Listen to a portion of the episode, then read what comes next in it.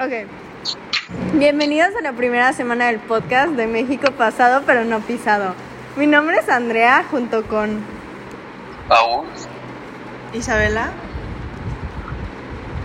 and Michael. Ok, iniciaremos con las líneas del tiempo. Ok, la, la línea del tiempo que vamos a hablar ahorita es la del capítulo 2, que viene hablando de, este, especificando los tiempos de los olmecas, los cuilcalcas, mayas, zapotecas, teotihuacanos, toltecas y aztecas. Los este, molmecas estaban en el Golfo de México, principalmente en las ciudades de San Lorenzo, La Venta y Tres Zapotes. Y sus aportaciones eran de que escritura, calendario, juego de pelota y figuras monumentales. Este, estaban en San Lorenzo primero entre a mediados de 1200 y este menos 1000 y luego estaban en la venta este en menos en 800 a, a mediados de menos 100 y en Zapotes de siglo 0 a 200. Luego, los cucuicas estaban, su, eran, su ubicación era del sur del Valle de México y su ciudad principal era de, en Cuicuilco. Las aportaciones que daban era primera urbe de gran influencia para Teotihuacán, Tula y Tenochtitlán.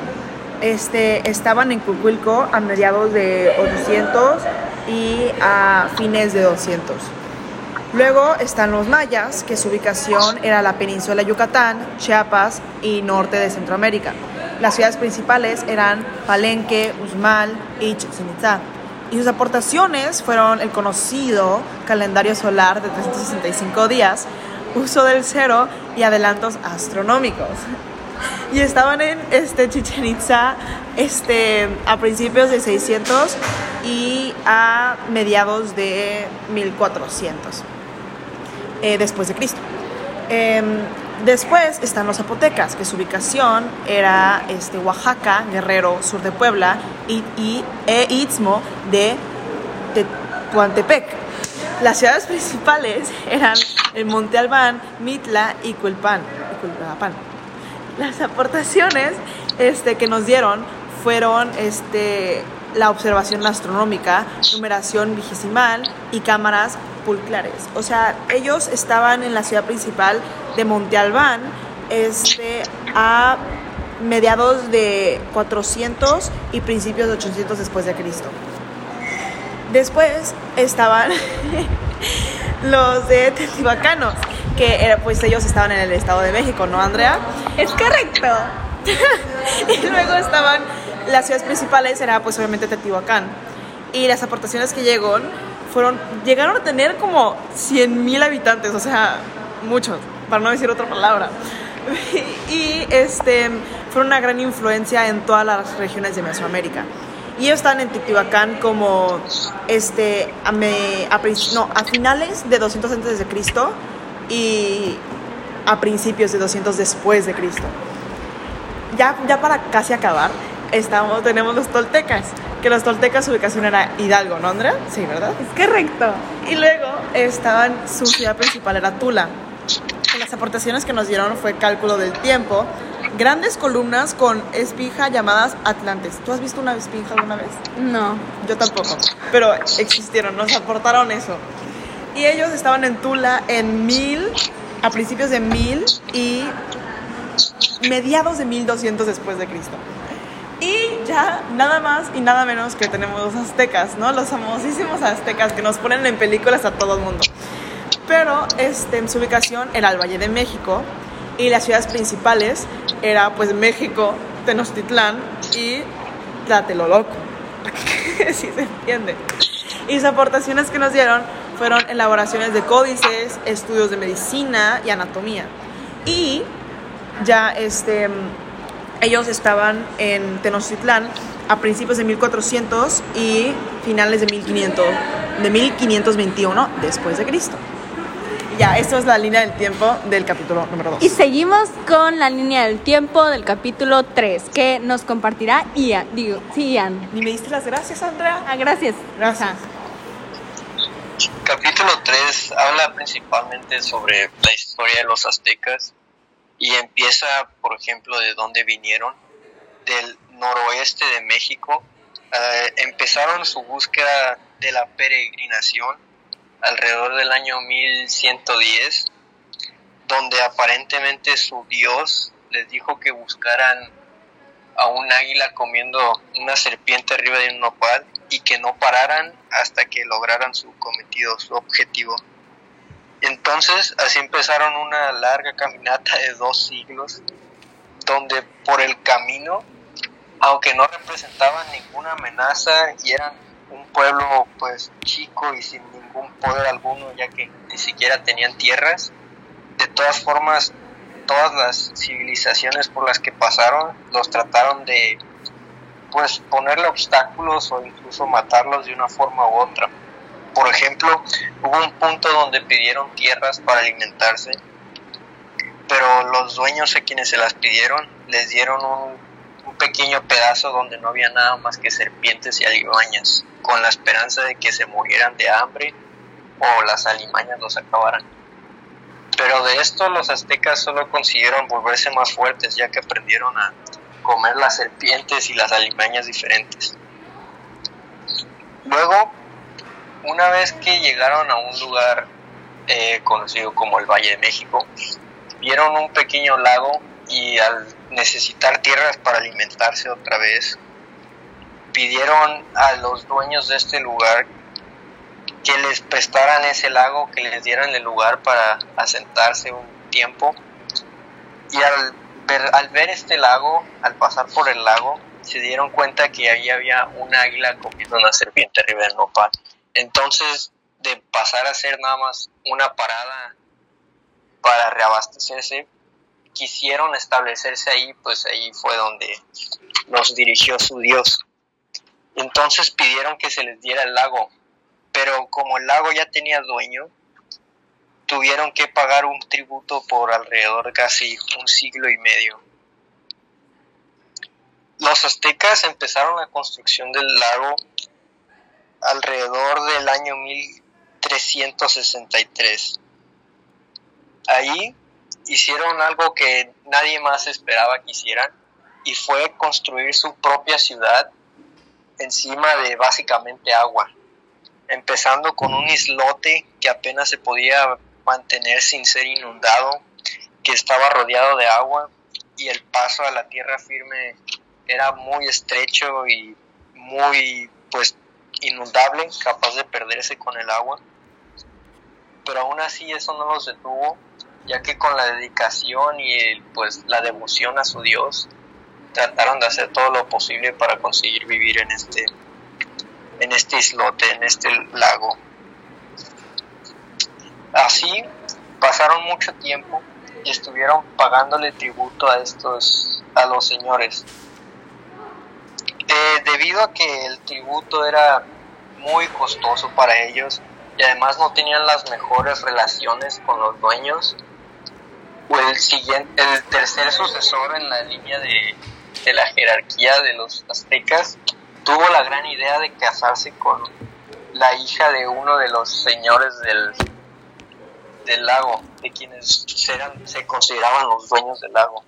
Y esto tuvo todo el efecto que ellos esperaban, porque al ser la hija del rey, pues entonces se vio más benévolo con los aztecas y les empezó, les redujo el tributo, aunque no lo quitó porque se quería asegurar de que recordaran quién era el dueño del lugar y a quién tenían que respetar, les redujo mucho el tributo y además se mostró más misericordioso con ellos haciéndolos así un gran, grandes aliados entre los dos. Y así, el pueblo azteca y el pueblo dueño se siguieron expandiendo y aunque era un trato muy injusto para los aztecas, porque ellos ayudaban en las guerras, en las peleas, ellos no recibían todo el beneficio, sino que más bien eran como esclavos guerreros, casi casi, porque peleaban para alguien, pero ellos no recibían todo. Así siguieron expandiéndose hasta que llegaron a Texcoco. En Texcoco ellos consiguieron pelear contra los, los habitantes y aunque consiguieron matar a todos y matar a la realeza del lugar, el último sobreviviente de la realeza, que era el hijo del, del rey de Texcoco, este, consiguió escapar y siguió huyendo con un, y planeaba la venganza de su padre en contra de los aztecas y los, los jefes de los aztecas. Durante muchos años él siguió huyendo, pero gracias a la victoria, nadie creyó que él fuese a ser capaz de hacer nada o de tan siquiera levantarse y mostrar su cara otra vez. Así que decidieron pues perdonarlo. Y después de eso, él al fin decidió volver a dar su cara, su cara, el hijo del rey Tesosomo, en, en donde regresó con los aztecas al Valle de México, en lo que pronto sería Tenochtitlán, para tratar de vivir una vida más normal, aunque no se le permitía, no se le permitía relacionarse mucho con la mayoría de la gente, pues antes era casado.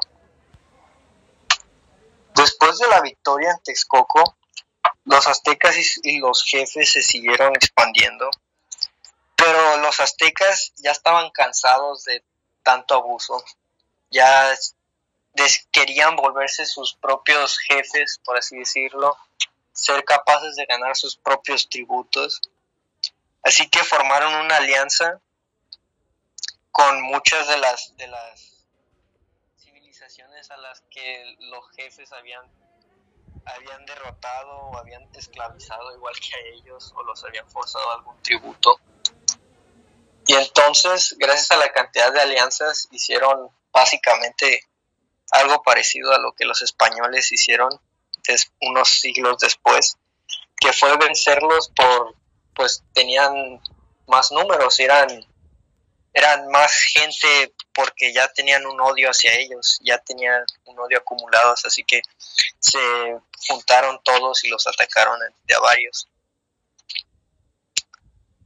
Después de esto, los aztecas, su ciudad creció mucho, ya que ya no tenían que pagar un tributo, ya no le debían nada a nadie y podían emprender sus propias guerras para favorecerse ellos solos entonces es aquí donde el Moctezuma primero consigue eh, el nombre de ser un ingeniero prodigioso.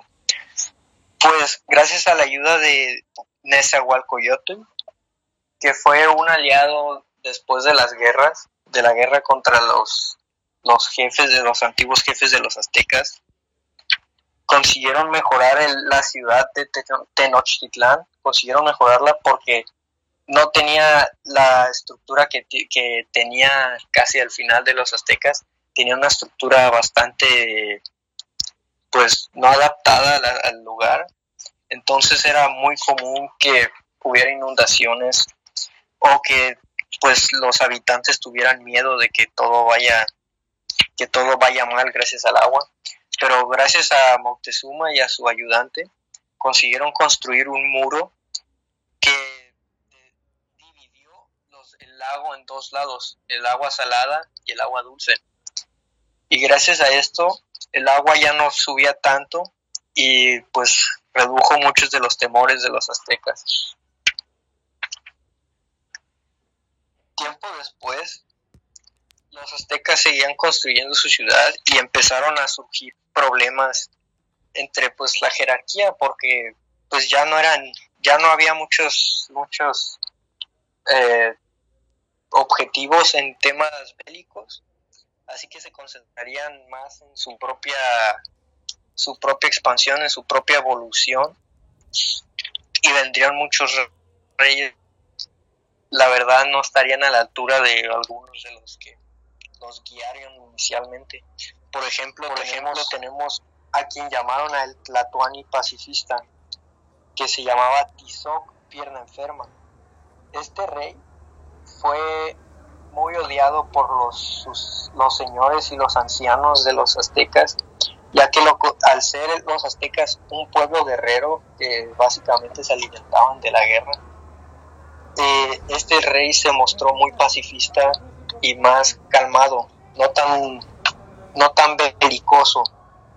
Esto hizo que muchos de los gente honorable y ancianos se molestaran y a pesar de que era su rey, decidieron traicionarlo y lo envenenaron.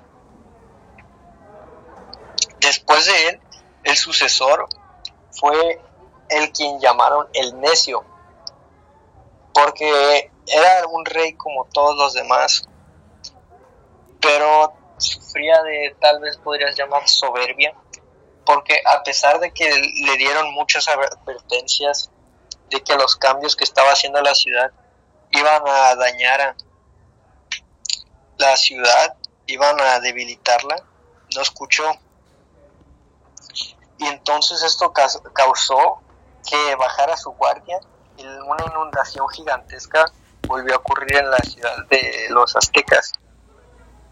Durante esta inundación, el rey murió gracias a que el agua inundó donde él vivía y él se golpeó la cabeza haciendo que pues no sobreviviera y entonces por eso se le llama el necio porque gracias a que no quiso escuchar a nadie sobre que las inundaciones eran un problema esto le causó su propia muerte Gracias Ian por compartirnos la línea del tiempo. Perdonen todo el ruido, es que pues hay personas alrededor de nosotros porque como somos trabajadores estamos en la escuela y estamos tomando medidas de COVID para no irnos a nuestras casas. Seguimos con Michael. Uh, the gray boxes gave a lot of insight about and facts about different times than what the chapter is focusing on. In chapter one, there was only one gray box. It talked about a fossil of a man that was found and dated back five million years. Um, if I lived five million years ago, I probably would have lived in a jungle or a cave for um, protection from the weather. And since I am a male, I would probably be out a lot of the time hunting and gathering. Okay, so in chapter 2, during the 9th century, when the first Olmec... Andrea. 19. 19. Una disculpa. 19, when the first Olmec Kulas heat was found, explored, noticed how it had African characteristics which weren't supposed to be around during Olmec's time. Um...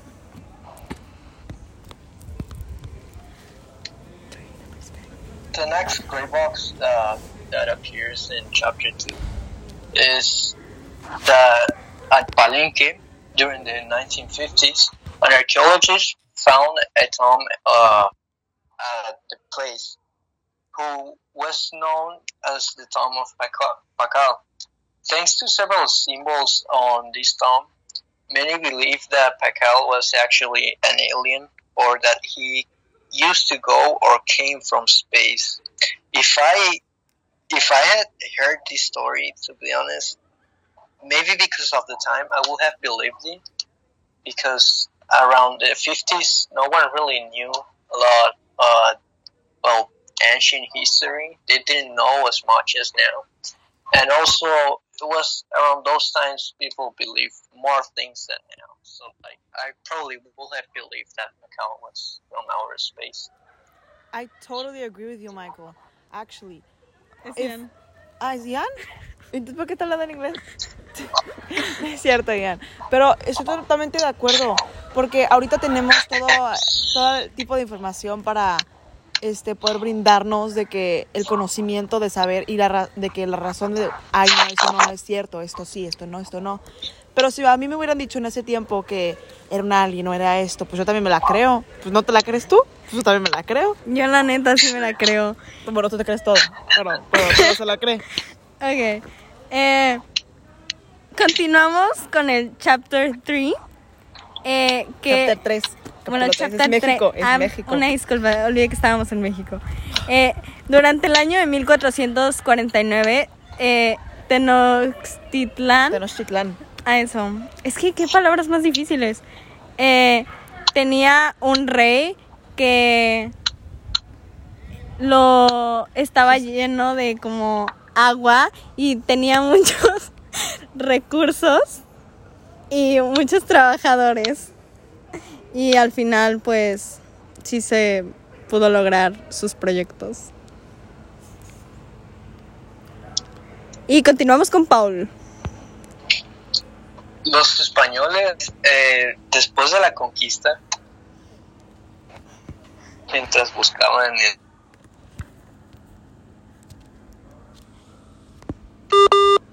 No mames. A ver, unas fallas técnicas. Eh, se- Ay, se cortó. perdón. Sí, ya volvió.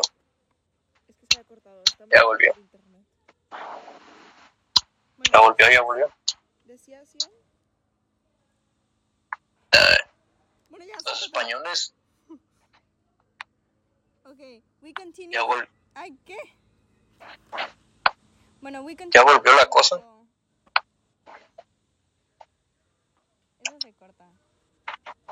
Sí. Michael, Ok. Are you there? Oh, yeah. Are we good? Okay. Uh, the third point. i- Yeah, go What? on. Go on.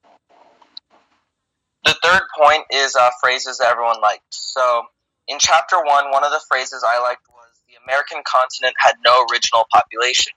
This caught my attention because in the of Pangea, how the world was one continent before it split apart and the tectonic plates kind of made everything go apart. And that was kind of how the continent gained their population from people just going across Pangea. Um, the second phrase of the chapter I liked was it was considered the oldest individual found in Mexico. It was even claimed that it was 11 million years old. This stuck out to me because it was interesting that someone was dated back 11 million years, even though he ended up only being 5 million years old, is still pretty impressive. In chapter 2, I liked the Olmec civilization has always been defined as the mother of Mesoamerican cultures. It was the first formal civilization, that is, from the simple village made up of a few families that were transformed into a more complex society with division and specialization of labor and social hierarchies. And this was interesting to me because it, it kind of defined what made a complex civilization. Uh, my second phrase in the chapter was the most absurd versions, especially from the fans of the so called UFO phenomenon, claim that the tombstone represents a spaceship with its controls and the whole thing, and the galactic traveler is nothing more, nothing less than the King Pakal. I thought this was kind of funny just because it's a new twist on UFOs. My first phrase for chapter 3 was Many chroniclers point out that 80,000 people were sacrificed, but the Tolarian Codex establishes that there were 20 million. This strikes me so much because of the sheer amount of people that were sacrificed. My final phrase is the Mexicans sacrificed their family, their en- enemies, with the conviction that their actions made them the saviors of humanity. And I thought this was interesting because it showed the thought process of the Mexica. Continuamos con nuestro querido Paul. Las frases que a mí me llamaron la atención fueron las siguientes. Empezando con el capítulo 1, la primera frase que me llamó la atención fue cuatro milenios de historia prehispánica no son muchos. La segunda que llamó mi atención fue somos tan jóvenes en cuanto a la historia del mundo. Estas frases llamaron mi atención porque muestran lo rápido que como personas somos capaces de avanzar. Porque, por ejemplo, el mundo tiene más, probablemente billones, millones de años. Y nosotros en menos de 4.000 años ya estamos en donde estamos. Eh, la velocidad a la que nos desarrollamos, la verdad es que es impresionante. Las frases del capítulo 2 que a mí me llamaron la atención fue la primera es, su esplendor no se debe a una sola cultura. Y, y esto me llamó la atención porque así son todos los logros humanos. Todo lo que hemos conseguido no es que no es que una sola persona lo haya logrado. Tal vez la historia dice que fue solo una persona, pero esa fue tal vez quien lideró, quien pidió ayuda o quien se atrevió a hacerlo primero. Pero nada de lo que lo hayamos, de que hayamos logrado hasta el día de hoy ha sido sin la ayuda de más de una sola persona o más de una sola cultura. La segunda frase que me llamó la atención es una que dice, es muy popular la teoría de que las principales civilizaciones prehispánicas desaparecieron de manera misteriosa. Y la verdad es que no hay misterio alguno. Esta frase me llama la atención porque simplemente va directo al grano y desmiente algo que muchas personas creen y se preguntan sobre qué pasó en realidad. En el capítulo 3, las frases que llamaron mi atención fue, por ejemplo, que Ahuizotl consideró la advertencia como un desafío a su poder y lo mandó a matar. Ahuizotl, siendo el rey, el rey conocido como el necio, que murió a causa de una inundación. Y esto tal vez demuestra cómo si le das demasiado poder a alguien, pues se puede volver soberbio y le da igual quien le sugiera algo, sea bueno o no. siente que si no estás de acuerdo con él, este, pues te, te, te desprecia y demuestra cómo ser soberbio y necio puede causar muchos problemas para ti o para los que están alrededor tuyo. La última frase que llamó mi atención es la de pudo erigir una ciudad imperial donde no existía nada. Y esto, la verdad es que me, me pues es motivadora, podrías decirlo, porque dice cómo, cómo que las, las condiciones no sean óptimas, todo esté en tu contra, de todas formas todavía puedes lograr cosas grandes. Ok, una de mis frases para hacer el cuento más como corto y que ya, porque creo que ya llevamos... para no hacer el cuento más largo, así es la Ah, frase. esa. Por favor, si vas a decir frases de doña, dilas bien. Ok, La mía es realmente de dónde venimos. Es como te pone a pensar realmente de dónde venimos, cuál es nuestro pasado y O sea, qué yo- fue yo- lo que Yo sí pasó. me pongo a pensar de que de verdad venimos de unos monos. Porque ellos son listos, nosotros estamos como medio... Y continuamos con Isabela. Bueno, a mí me llamó este, la atención una frase que este, al principio del capítulo 1 es, no somos nada.